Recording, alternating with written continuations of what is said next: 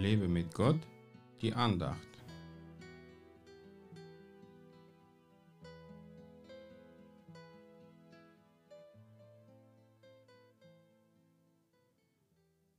Sieh, da kommt der Träumer daher.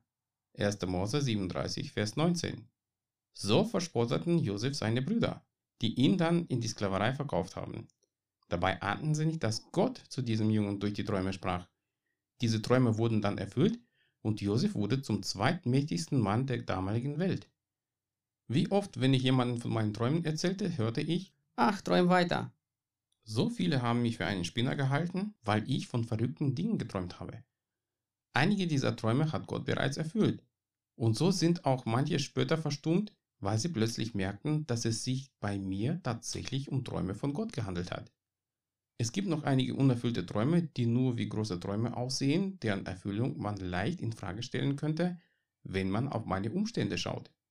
Aber ich will nicht auf die Umstände schauen, sondern glauben, dass Gott alles erfüllt, was er mir versprochen hat, und ich werde in der Lage sein, seinen Plan zu erfüllen. Die meisten Träume von mir sind mit meinen Diensten im Reich Gottes verbunden. Sie als unrealistisch oder unerfüllbar abzustempeln, wäre wirklich dumm von mir. Ja, ich muss meine Bequemlichkeit opfern, aber es wird sich auf jeden Fall lohnen.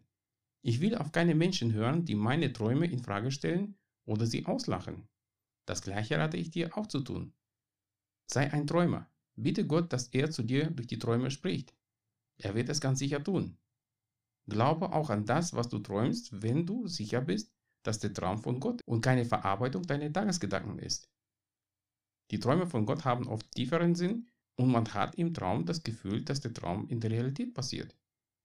Jetzt könnte ich dir eine gute Nacht wünschen, aber der Tag fängt erst an. Deswegen erinnere ich dich an das, was du in der letzten Nacht geträumt hast und frage Gott, was er dir dadurch sagen möchte. Gott segne dich.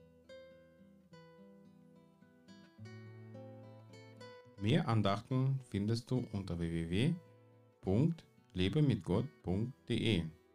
Ich freue mich auf deinen Besuch.